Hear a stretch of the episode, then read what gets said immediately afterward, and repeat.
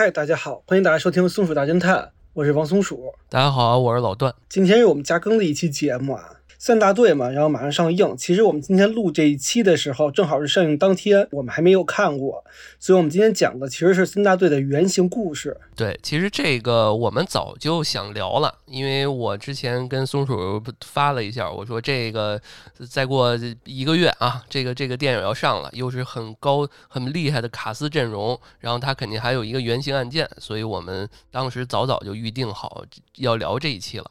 呃，这个电影已经热度非常高了啊！它是主要由陈思诚，陈思诚是监制，然后张译跟魏晨主演。然后其实这个电影啊，它有一个故事原型啊，它其实所谓的叫案卷原型，但是案件我没有查到，但我查到它的故事原型了，改编自作者深蓝，叫做《请转告局长，三大队任务完成了》，是一本小说。这本小说啊，获得了一八年网易文学年度点击总冠军。之前没看电影，还有没看这个的时候，我大概有了解，就类似于好像是一个，就什么入狱了，然后又什么呃暴力执法什么的，反正我就简单的记住这么几个点，其他的我就不太清楚了。你记得还挺准的，是吧？就这几个关键点。对对对对，主要是这几个。这本书啊是属于纪实故事，而且呢，他说是根据真实原型改编的，也就是说是有故事原型的，也就是说有故事案件，就跟我们之前聊《涉过愤怒海》一样。是有那个最后你补充的那个案件的，对吧？对对对，它这个案件不是说完全摘自同一个案件的原型这种的，它可能是有原型，但是它有点拼凑，所以你要说有没有一个真实的这个，可能我这边还没有查到啊。所以我们这次节目就以这个请转告局长，三大队任务完成了这个故事作为一个主要的主线。那这就是我们今天要聊的这个案件了。这个案件从哪说起呢？从二零一三年吧。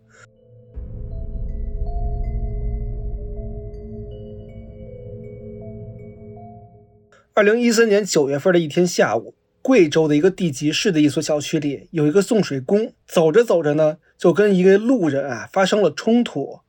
那送水工上来就把路人给摁倒在地。正当这个路人啊准备挣扎反抗的时候，那边上不是就有来往的行人嘛？好多行人就居民嘛，那就爱凑热闹，就围了一圈，说你看打人打人了。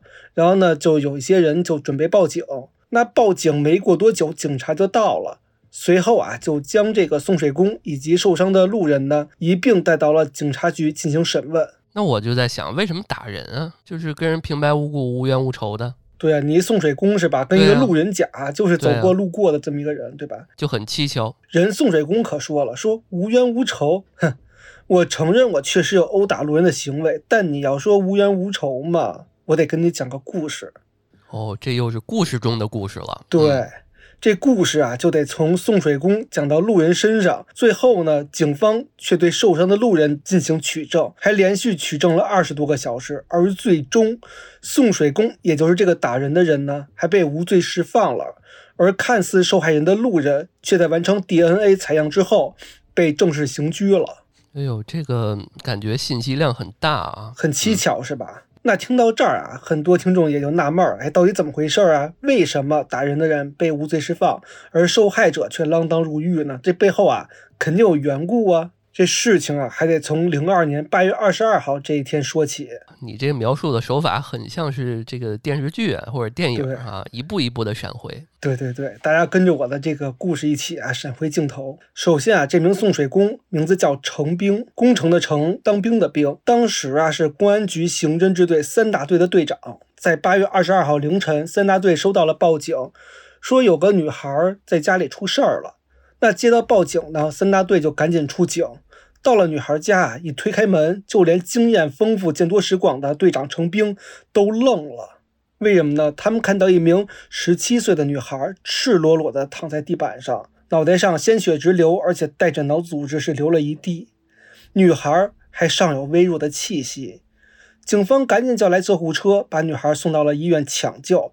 最终，女孩虽然是挽回了生命，但是因为脑部受到了重创，而永远成为了植物人。这边民警啊，也是对女孩的父母进行了审问调查。女孩的父母说，当晚两个人去串亲戚，不在家。女孩说自己不舒服啊，就不想去，于是就在家里躺床睡觉了。而两口子啊，是打麻将打到了凌晨才回到家。回到家发现自己女儿已经是这样了，赶紧报警打电话。这个案发现场这栋楼啊，在小区里算是比较偏僻的一栋楼。平常这栋楼除了住户以外，没有人能够说路过这里，算是角落了。那女孩家里在四层，警方啊经过技术勘查之后，就认定犯罪嫌疑人应该是有两名，两个罪犯啊是相互配合着，从一楼顺着防盗网啊，家家户户的就爬到了四层。就是老式的楼，咱们不是有防盗窗嘛？那他们家没有安防盗窗，而且因为夏天又热，女孩嫌热也没开空调，就没关窗户，就只有纱窗。那两名匪徒就非常轻松地扒开了纱窗，直接进入了卧室。哦，那就是说其实是入室抢劫，对吧？对。那劫匪啊，先是将家里的财物洗劫了一空，根据夫妻二人的估算，损失价值啊大概在六万块钱左右。两千零二年那六万块钱也不少了，不少是笔钱。那我脑补一下，应该就是他入室了，被这个女生女孩发现了，然后已经经过了一些搏斗，然后被这两位给打了，对吧？其实还不尽然。这个虽然是一个典型的入室抢劫，但是呢，后续却转化成了强奸伤人案。而且从进屋的手法来看啊，这伙人应该是惯犯。而咱们的大队长程兵啊，听到这个报告。明显情绪有点不对劲了，为什么呢？因为程兵自己也是一名父亲，他有一个十岁的女儿，就听到这种情况，让他无法控制自己的情绪，当时就跟副局长，就专门负责刑侦的这块的这局长下了军令状，说五天之内我必须破案。觉得这也是可以理解的，因为他代入了嘛。局长还担心呢，说五天是不是不够啊？刚要给加点时间，程兵就斩钉截铁地说。说五天就五天，到了五天如果还破不了，这大队长我不干了，去警犬基地喂狗算了。我觉得决心是好的，但是这五天的时间，这个成兵能行吗？感觉有点儿，呃，情绪化啊，就是意气用事。对，但其实啊，程兵对自己还是比较有信心的。他是二十一岁从公安学校毕业之后呢，就开始当警察了。到今年为止啊，已经是第十六个年头了，而且一直都在一线，积累了非常多的刑侦经验。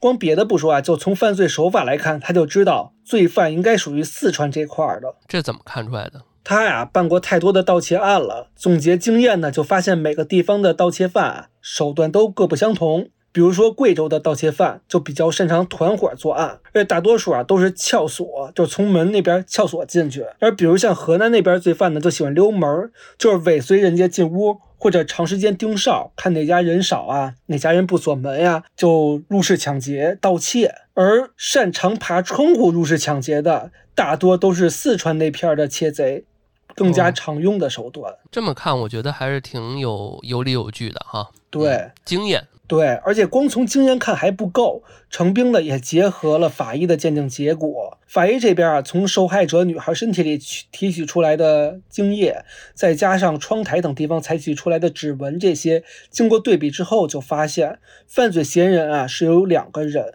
还是一对兄弟，而且这对兄弟的信息和指纹在公安档案里头都有记载。嗯，这就说明这两个人都是有前科的。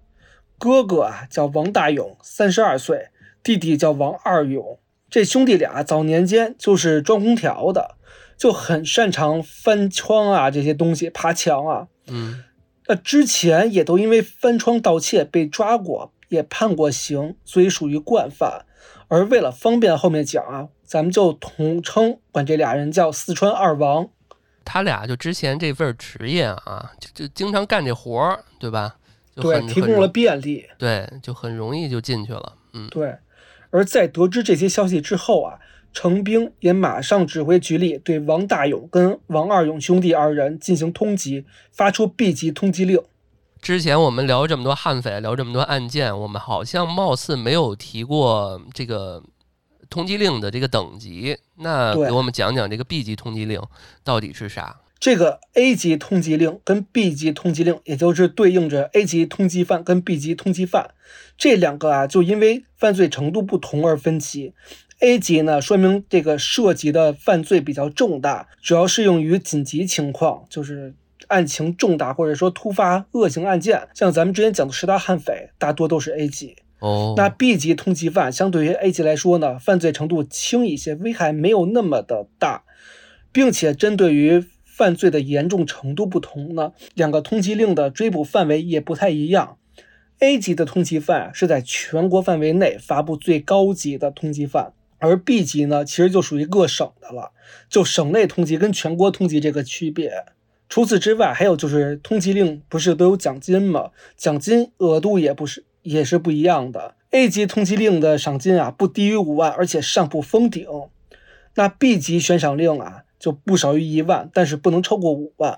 这么看，我觉得他能主要他这个判定的等级啊，还是所在说他大概知道是什么样的一个范围内。但是我觉得他这事儿啊本身其实挺大的，对对吧？又杀人又又又强奸植物人了，是是是，这个对社会的来说影响是很恶劣的，而且还是个惯犯。嗯，这个通缉令一发出之后啊，还真挺管用的。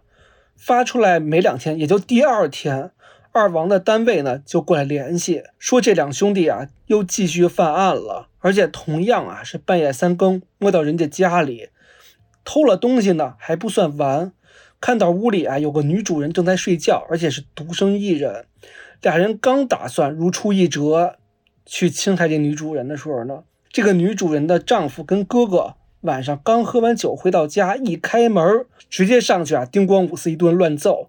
哥哥是当场被抓获，而弟弟呢趁侥幸逃脱了。哎呦，我觉得这个还挺可怕的。你想啊，他已经做完那个案件之后，都没逃，都没躲，继续还犯案，而且人家还是有工作的，是的，对吧？而且还是被这个单位发现的，相当于就是落荒而逃了。然后可能这一家子开始举报说，这个你们这怎么派来的人，呃，干这事儿啊，对吧？才到这么一个阶段。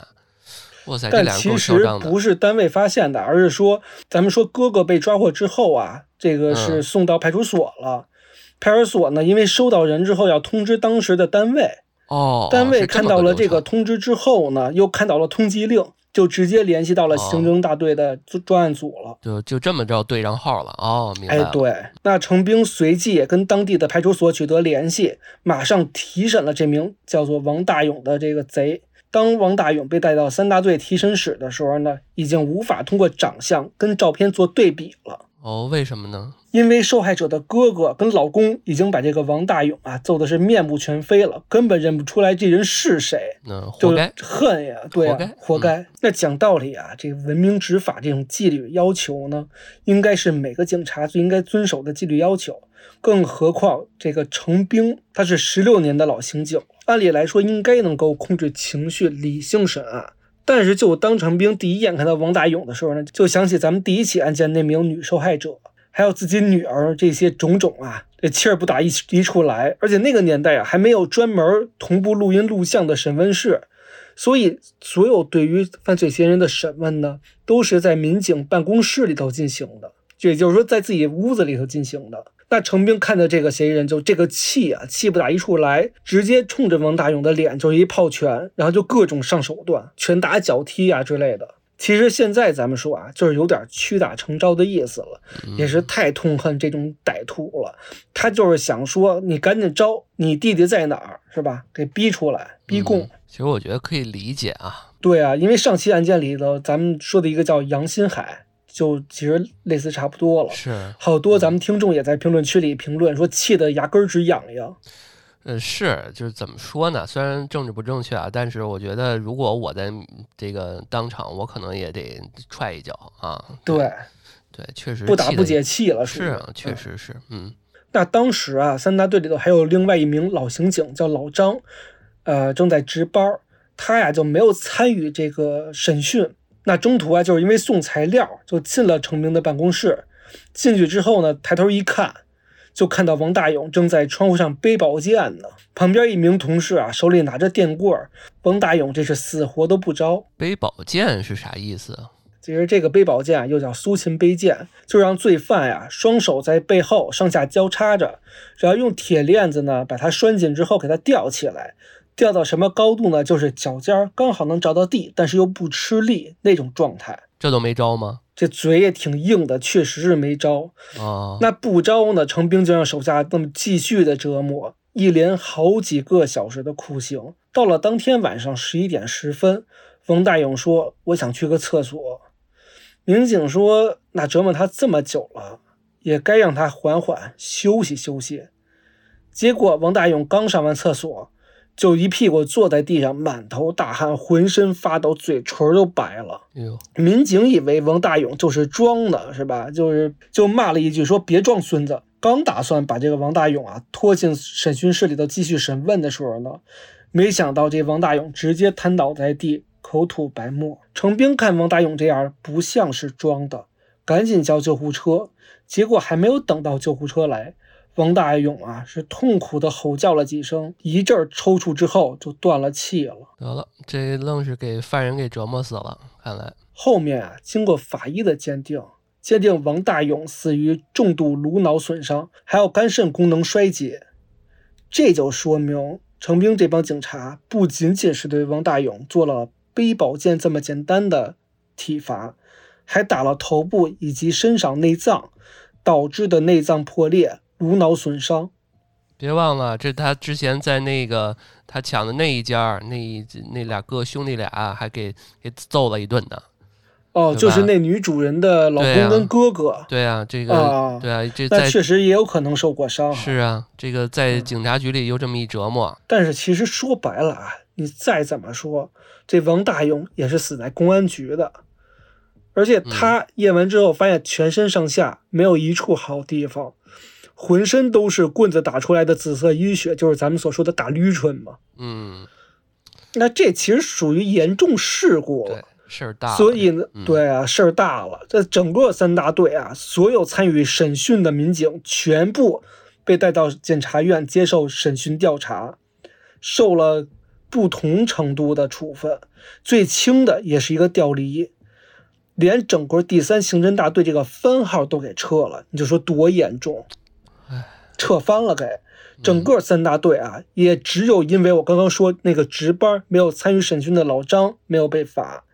就这样，老张也是转岗被调到了下面派出所当了一名片警，其实也算是罚了点儿，连包嘛。案发之后啊，局里的领导。以及之前两起入室抢劫案的受害者家属呢，轮番去检察院求情，就希望能对程兵从宽处罚，甚至是说，哎，别处罚了。其实他都是为了老百姓好，但是其实都被检察院给拒绝了。后面也是实在没办法，这八二二案的受害女孩父母还有他们的亲属亲戚啊，都跪在检察院门口，举着大牌子，就恳求说放了这程队长吧，他真是个好人啊，就这么恳求，也最终无济于事。因为这场暴力执法、严刑逼供导致的犯罪嫌疑人身亡的案件呢，在全市的政法界引起了轩然大波，社会舆论是四起，就大家都盯着说你检察院，你是不是要？公正严明，对吧？你是说是徇私枉弊还是公正严明，都是这个风口。但检察院这边也受到了外界很大的压力，因此判处包括程兵在内的暴力执法的五名警察呀罪名成立。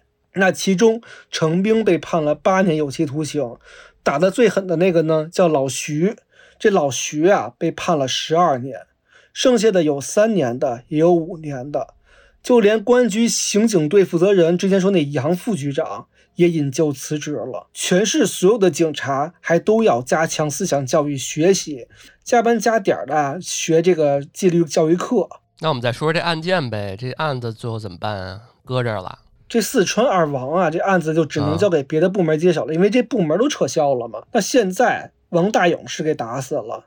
再想抓到这王二勇就更难了，因为没有线索。是啊，警方好不容易啊查到王大勇的老家，结果就发现二王的父母早就过世了，家里其实只有一个远亲的表姐，已经嫁到东北去了，早就没联系了，属于是一个亲戚都没有。那这个案子怎么办？算是从此销声匿迹了。案子呢，暂时是被挂了起来。听到这儿，哎，老段，你还记得我刚开始讲的那个送水工打架的事儿吗？我大概猜到了，这这送水工应该就是这我们这位程兵啊，这个队长。那这路人是不是就是？对，这路人就是这个王二勇。哦，那听起来就是你看啊，我给听众们也补充一下，对，这个程兵出狱了，然后呢嗯当了送水工，然后呢就就恰巧啊，甭管恰巧还是这调查怎么着的，他还给一眼认出来这王二勇了，对吧？那我觉得这故事剧本写的还挺神奇的啊。就特巧是吧？怎么就能出来之后恰巧碰到就打起来了是吧？对，有点像之前那什么《沉默的真相》里边有一个，你看过那个吧？不就是最后有那公安局局长，他最后开始送水去了，然后呢，啊，好像是这么一个感觉。你回头有点这种，你要一说，我还有点这种感觉，是吧？他也是警察，然后一直在闪回，然后是之前他是一个警察，反正就逮不着那些人，然后过了好多还真是。哎，我跟你说，后面这点剧情还确实有点像是吧？啊，啊嗯，但是世界上没有那么多巧合啊。这个王二勇是程兵一生的执念，就铁了心就要抓到王二勇。然后我们还得从程兵入狱之后说起这段故事。就程兵在进去之后啊，妻子就直接跟选择跟他离了婚，协议离婚。女儿呢也判给了妻子，然后女儿跟妻子啊，就是把家里的财产几乎都拿走了，也就只给程兵留了一套房，剩下的所有财产啊都归女方所有。那程兵现在是了无牵挂了，在里面一判判八年是吧？你也别想别的了，心里面也就只剩下抓住王二勇一个念头。这要是电影的话，我估计也应该会这么演。虽然我没有看过啊，我们这个录完之后也拭目以待，这电影是怎么演的。我们录完了就去看。嗯，对，录完就去看。嗯那八年之后，程兵是出狱了。其实警察局啊，一直都有关注程兵的情况，因为他当时情况比较特殊，而且曾经也是一名经验丰富的老刑警了，就打算给他介绍一份公安局下属的保安公司嘛，做一些后勤的工作，开个车啊，帮忙搬个东西啊之类的。一来啊，是解决他的就业问题嘛；二来呢，也离公安系统比较近，都算是老熟人，有个照应。但程兵却拒绝了局里给的安排工作，说：“哎呀，我想清楚了，这么多年，我在局里啊又苦又累，还挣不着钱，最后呢还把自己搭进去了，图什么许的，是吧？我要出去挣钱打工，挣到钱之后呢，好好享受享受生活。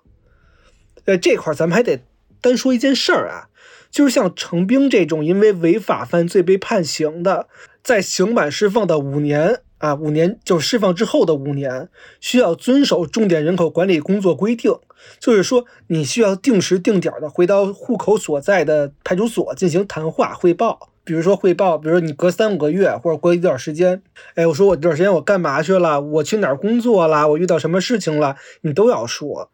大概就是说，哎，你挣了多少钱啊？因为组织要了解这个，对吧？你出去之后，你有没有再违法呀、之类的这种情况？也是一种关注吧。嗯，对，肯定是一种关注，持续关注。程兵出狱之后呢，就离开了贵州，而且每次回家跟当地派出所谈话，有的时候程兵还会偶尔问问这个八二二案件，说：“哎，这王二勇抓着了吗？还在吗？”当时民警就以为啊，他就是问问，就是因为因为这事儿捉进去的嘛，就总是心里不平，也就呢实话实的跟他说说现在啊还在查，但是呢没什么线索。那程兵这一离开之后，从二零零九年到一三年这四年里面，在湖南、四川、重庆、贵州一带不停的打工，而且不停换工作。做过的工作啊，都是一些像摆夜市、搬运工、夜班出租车司机、快递员、网吧保安、小区保安门卫等等这种嗯工作。对，其实你看到这儿就会发现，这些职业都是有一个共性的，就是他要每天接触大量大量的人。对，他是流动的。对对，没错啊。嗯，那有些认识程兵的民警就问他说：“哎，别人打工都去所谓的北上广深，你打工怎么往那些不太发达地区跑呢？你以前说到底啊，好歹是一个刑警队长，而且是大专文凭。那会儿零几年大专文凭还够用，你看看你现在找的都是什么什么工作，是吧？”程兵也就听了听，笑一笑说：“嗨。”我年纪大了，不好找工作。之前在公安系统里啊干那么久，那么多年，老管着我，烦了。想找个自由的工作呢，随心所欲。但是其实，刚才老段猜出来一点，他程兵做这些，可都全都是为了找王二勇出来。后面程兵自己也说了，说我兜里面一直揣着一张王二勇的照片儿，只要他出现，化成灰儿，我都认出来。这个我觉得人是有点执念和这个信条的，就是对，嗯，这个人有非常强大的执念，甚至程兵在监狱里面的时候就有意识找一些盗窃犯，也就是这个所谓二王的同行，哦，盘盘道嗯是吧？嗯，对，跟跟他们盘道打听打听，说，哎，你有没有说听说过这二王这个事儿啊，是吧？然后或者说，哎，你们这个咱们行业里这些扒手们经常去哪儿就业呀、之类的，就听说说像二王这类的呀，经常去贵州、四川、重庆、湖南一些城市作案，也就是我上面程兵去的这些城市。那出狱之后，程兵就去了这些城市，做起了这些职业嘛，其实也就是为了搜查这些周边的人员线索。但是做了几年呢，查不到一点线索。程兵先是去了贵州这块儿，然后转而去了重庆，做了五个月的夜班司机，就通过经常在一些夜总会场所附近啊趴活，跟乘客搭话收集线索。后面啊又做了两周的空调送货司机，因为他知道之前那二王不是说他就是专业修空调的嘛，对，就很有可能在空调公司找一份工作谋生路嘛。那结果重庆这边也没有查到王二勇的线索，于是他又跑到了德阳，做了七个月的保安，想掌握这个周边小区所有住户的线索。感觉这王二勇啊应该不在这儿，又跑到了湖南益阳，做了半年的网吧保安，是又给人家开机子，又去什么买点泡面啊什么的，又清扫一下环境之类的，就做苦做累的，也还没有查到线索，又转而去了长沙。白天呀，给家具城里头做送货司机，晚上就去摆夜市、摆夜摊儿。我就听到这儿，我就觉得心疼。你想想，就是一个人，他要卧薪尝胆的在一个地方，而且大家会发现啊，就是在一个闹市的地方，就是人又多又杂，找一个人有多么不容易啊！他还得这他这份工作，他还得做，还不能让老板觉得挑出什么毛病来，他眼睛还得再盯着这些人，这太难了。而且他还没有家，媳妇儿孩子不跟他了吗？嗯，他跟周边的生活这个城市都格格不入。而且你说他查这些东西，他他算干嘛呀？他连警察都不是了，他都没有执法资格了，已经嗯，是吧？你是，你你就算找到了，你把人抓住了，人家也说你你是你是警察吗？你你你有什么理由？你有什么资格去抓捕我？你也没有证据。对，中国是没有侦探的。对啊，就这些东西，嗯说白了就是一个自己的执念，自己独自一个人闯闯这么多个地方吃苦，而且一来二去那么多地方，还都没有查到二勇的线索。程兵这个时候没有气馁，他就有一种预感，说这个王二勇应该还在贵州，因为哥哥没了，他出不去，他出去之后也得回去。于是哦程兵就掉头回来，又到了贵州当地啊，当了一名送水工。那为什么是送水工呢？因为他就觉得说送水工啊比保安有优势。你知道有什么优势吗？就是送水工他是可以送货上门的，可以进人家家里。哦，就就是能看是吧？对他可。以趁着这个把人桶那个水桶搬到那个饮水机上面，就有机会能够观察一下人家里的状态。嗯，这不就有更多的找到线索的机会吗？是，而且他之前那么多年的刑警经验，对于他来讲，他其实应该是有一些门道的。嗯，他知道他的应该他挺敏的，对对对，嗯，而且他啊随身会带一个小本儿，上面密密麻麻记满了小区住户的信息、姓名、外出时间等等。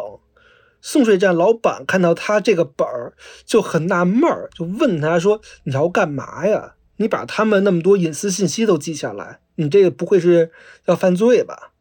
嗯他说：“我记下来的每一个住户习惯，是方便更好的送水卖水。啊，这么看也还挺有脑子的啊。嗯对，嗯而且这还真不只是敷衍老板的说辞。就后面王二勇落网之后，警察不是就做笔录之类的吗？找到这个老板做证人材料，这老板就说：“说程兵好人呐，送了九个月的水，水站销量涨了百分之五十。”就他能精确的记住每一户需要什么时候送水，每户多少人，每家的家主人叫什么名字、什么外号、什么情况都记得清清楚楚的。你说跟老百姓、跟每户人打成就达成这种关系，人家凭什么不买你的水啊？这就是一卧底，感觉就是，就是他已经融入这个社区了，干一行成一行，我觉得爱一行爱一行是吧？对对对，入戏嘛得，嗯，对。那最后啊，在干了九个月的送水工之后呢，终于功夫不负有心人，程兵总算是找到王二勇的线索了。话分两头，我们说完程兵这块，再回来说说王二勇这边。这个王二勇因为犯了事儿嘛，就逃跑了。那逃跑之后，得知自己哥哥被严刑逼供，而且被打死了，又听说说抓自己那伙人也都给抓了起来，就心里明白说警察闹出这么大动静，一定不会放过自己的。这个心里害怕呀，就只能隐姓埋名的躲了十一年。他怎么躲的呢？他先是自己改了名字。然后，花了大价钱办了一个假证假身份证啊，换了个身份生活，甚至还娶妻生子了。后面确实老老实实的有在生活，有在工作，还用妻子的名字啊买了个房。这王二勇从此是不敢喝酒，怕喝酒啊说漏了嘴，也不敢再偷东西了。这个是吧？一偷东西被抓，甚至不敢坐火车飞机。担心买票的时候实名制啊，你这假证万一查出来了呢？那他妻子不怀疑吗？我特别想知道，处处都得小心啊，睡觉都不敢说梦话打呼噜啊，是吧？而且甚至还不敢跟人家吵架，就是有个拌嘴的，甚至有欺负他的，他都只能忍着。为什么呀？他担心把警察招过来，只要一招过来，俩人一看，是吧？摁个手印你就知道谁是谁，所以挨人欺负也都只能忍气吞声的。这些还好说，更多的是也不敢做什么正经工作，因为在各种地方啊，做正经工作你都是要录入身份的、查档案的嘛，你查你就露馅儿。对，这些都是在两千年之后了，这都已经啥都有了。嗯，对啊，这也就只能是在各种地方做保安，干一些夜班、出租车司机、网管等等工作。你听这些工作耳熟不？这不就是正好我们的程程队长。对，程队长一直这个跟他非常交叉的呢吗。对，就可以说啊，每次王二勇做什么，程兵都能跟着线索查过来，但是其实每次都差一点儿。哇塞，我就越来越觉得这个程队长非常神，就是有些时候你听到这儿你很好理解，但是如果你是他的话，你可能一开始想不到，对吧？第一是想不到，第二是这个地方。对不对？值得你这么坚持，砸下这么多精力吗？万一错了，可能这辈子就输了这十几年呀。对啊，我我觉得我能理解他的意思，就是说，你看啊，他我要是他，我知道他肯定没有呃身份证，就是不敢露身份，所以他只能干这些职业。那如果我去干这些职业，我兴许能碰到他，他肯定是这个逻辑，对吧？而且还不止这些，就更厉害的是什么？是他不是刚开始在那个。监狱里头就去查这个线索吗，还真让他查查着了。他甚至说每一步都跟在王二勇后面。这程兵离王二勇最近的一次，是不是说程兵去了重庆嘛？其实是跟着王二勇去的。这前脚去，后脚就跟过去了。这王二勇去了重庆，本来也是想谋生路，说干个老本行吧，修空调。那公司其实都打算跟他签约了，要签五年。结果他就觉得啊，说入职需要身份证，有点风险，第二天就没没敢去入职。没想到第二天他没去，程兵正好去入职做那空调公司那司机去。哇塞，这真的是太戏剧化了！这这个，这这就已经算是他阴差阳错躲过去了，对吧？对，就他阴差阳错，就每一次都在他的尾巴后头去去去抓着，而且每次都能跟上，这还挺厉害的。哎，那这一块我有疑问啊，就是说咱这位成兵去了这么多地方，这又送水又支夜摊儿啥的，这包括最后找到啊，这是结结果嘛？为什么他全程不找警察呢？因为他干了这么多年的刑警，多少有点关系，而且他出来警警局各方面是呃关系也都是比较照顾他，对吧？跟嗯警方一块儿查，是不是比这个做保安、做送水工，挨家挨户的自己这么单枪匹马的去查方便多了？是不是也可能是他不太信任警方了？哎，其实你这么想也没错，因为他毕竟也是，是吧？查案的时候虽然把案子给办了，但是因为这个事情他不信任，但是后面警方也怀疑过，就问程兵，程兵的答案是说我在杨局长面前立下过军令状，要亲手把他追拿归案。哦，我估计怎么着呢？他不是他跟他相关那些人都被下放，都去其他地方嘛，该走走。嗯剩下那些人估计他出来也问说：“哎，那案子怎么样？”可能别人也敷衍了一句说：“啊，反正这事儿还没找着呢，就挂起了。”可能他看见这确实是这种状态，他可能也觉得靠你们这帮人，我不干这事儿，你们也不真的不仔细去查，对吧？他可能有这层含义。确实，因为当年负责这些人，首先跟他主要负负责这个案子案件的五个人，因为都打嘛，都进去了。嗯，他八年内不是还一十二年的吗？是其次就是其他人都调离到其他各个部门去了，可能有些都不在一线了，都调到后面去了，就根本跟这案子哦肯定不会让你再负责了，甚至根本不可能让你再接触了啊！所以他们都不可能在接触到这个案子之后，这程兵有点多少有点单兵单，多少有点单枪匹马的意思。是，哎呦，我有点期待这个电影怎么演了，有点这个哎最后英雄集结的感觉啊啊！而且我看了一眼电影介绍，他是说什么呀？他是说，因为这个案件啊，你后面听他是更多的是陈兵自己嘛，嗯但后面你不是说这个有一些之前的一些部下之类的吗？好像电影把这个兄弟情也演出来了，就更升华了。哦，是因为我看好多比较有名的演员，什么王王骁是吧，啥的，，对，还都还挺挺挺想看看他们的。我最近这几年还挺喜欢他。行，那说到最后，那我们是不是得到重头戏了？他得得开始落网了吧？啊，嗯，后面其实就是我们节目一开始讲的那一幕嘛。王二勇就是落网了，那落网是因为程兵查到了他就是这个小区的住户，哦，给他逼逼到他家里去了。对，挨家挨户搜查那么多次，而且王二勇被抓到的时候都没认出来程兵，说这络腮胡子的怎么跟当年那队长一模不一样，这完全不是一人了，这精神气质差太多了。该不会给他们家送水了吧？哇塞，对啊，给他们家送水，没少送，还好几次。哇塞，这太帅了。后来王二勇被抓，其实刚开始啊，故事开头我们已经讲过了。这王二勇被抓的时候，根本不相信啊会被抓，他还是一如既往，因为他这这小区已经生活了很多年了，他逃都逃出来十一年了，他又娶妻生子很多年了，根深蒂固的，他以为他就融入了这小区，成为市民了。就这一天早上，他还是正常走着走着，看对面啊来一送水工，这送水工呢经常给自己小区送水。他就没有什么在意，他就走过去了。结果这个送水工噌一下出来，就把自己摁倒在地了。他根本就想不到，把自己摁倒在地是那个多次上门送水，而且还有的时候跟他还聊天攀谈呢，还给自己递过烟。这送水工，他曾经这送水工叫自己老程嘛，他就没想到我这老程就是十一年前办自己案子的那个程警官、程队长。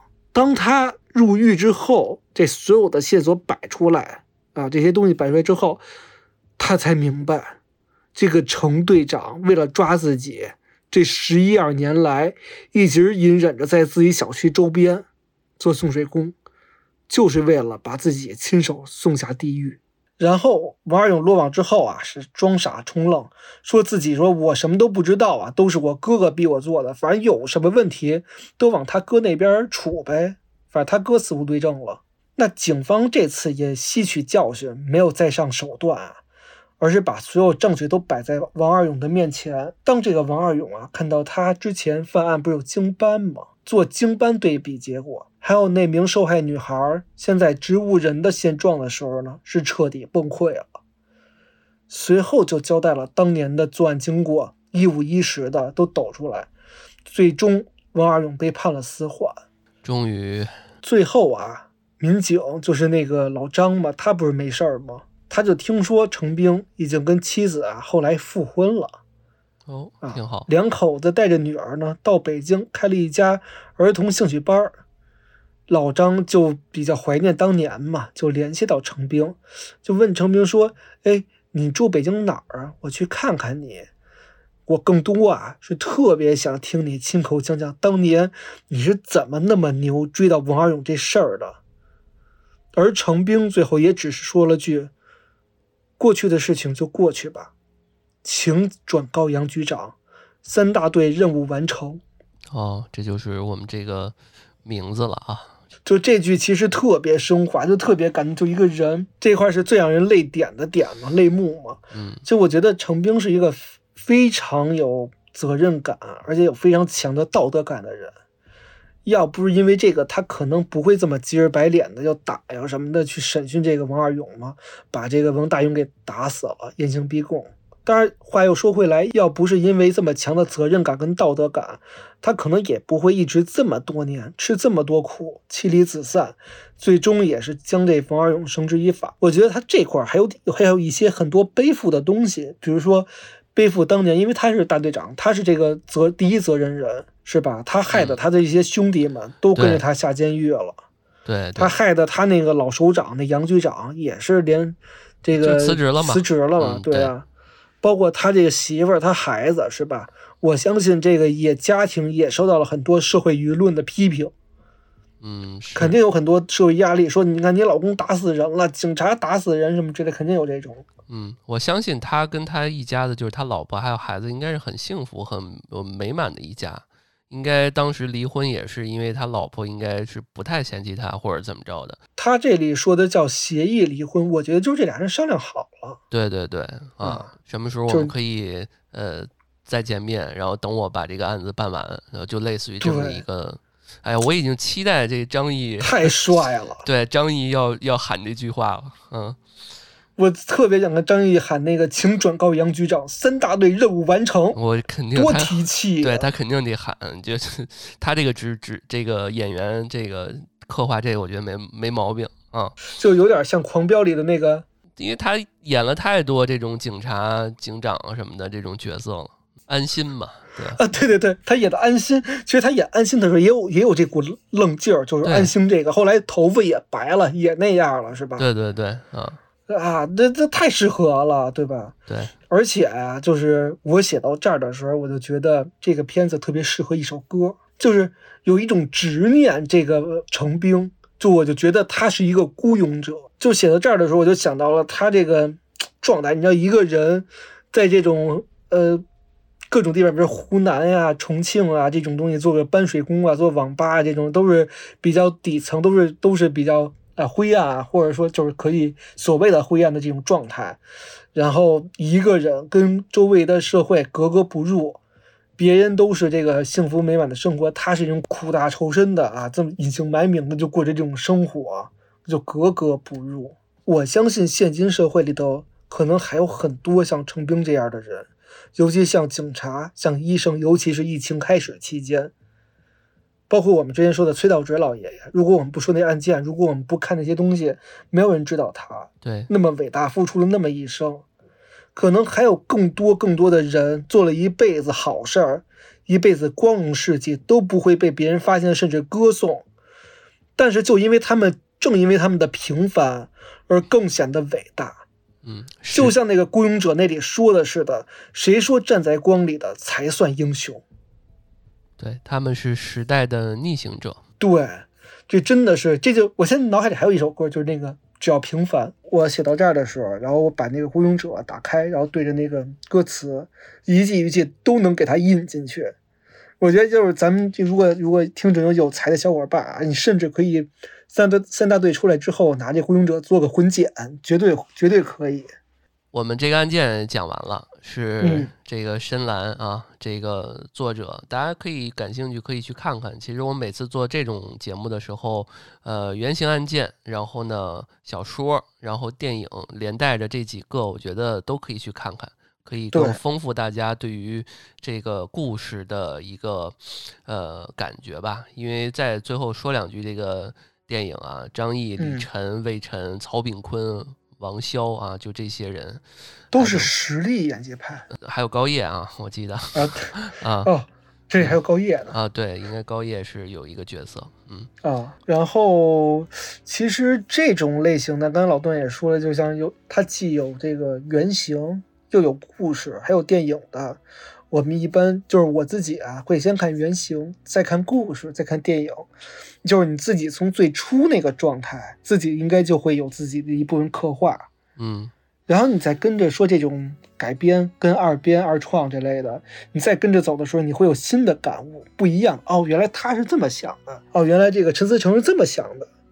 你就进入这个世界之后，你仿佛自己就是这个程兵，把自己再带进去生活一遍，然后这个脱下锦服之后，隐忍二十年、孤勇二十年的状态，最后再喊出那一句：“请转告杨局长，三大队任务完成。”好吧，大家一定要去电影院看看，我觉得应该还很期待，反正我我肯定会去。嗯，好吧，那感谢大家收听这一期的《松鼠大侦探》，点赞留言啊，多给我们刷一刷，包括这个打赏，那感谢大家收听，我们下期再见，拜拜。拜拜。